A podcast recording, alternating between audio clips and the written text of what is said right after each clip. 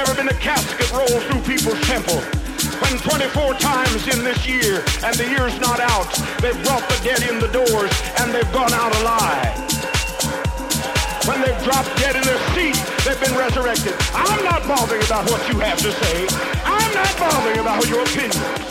I'm living in the actual conscious presence of God in the earth plane. You see, I know where God is. He's in my hands. He's in my feet.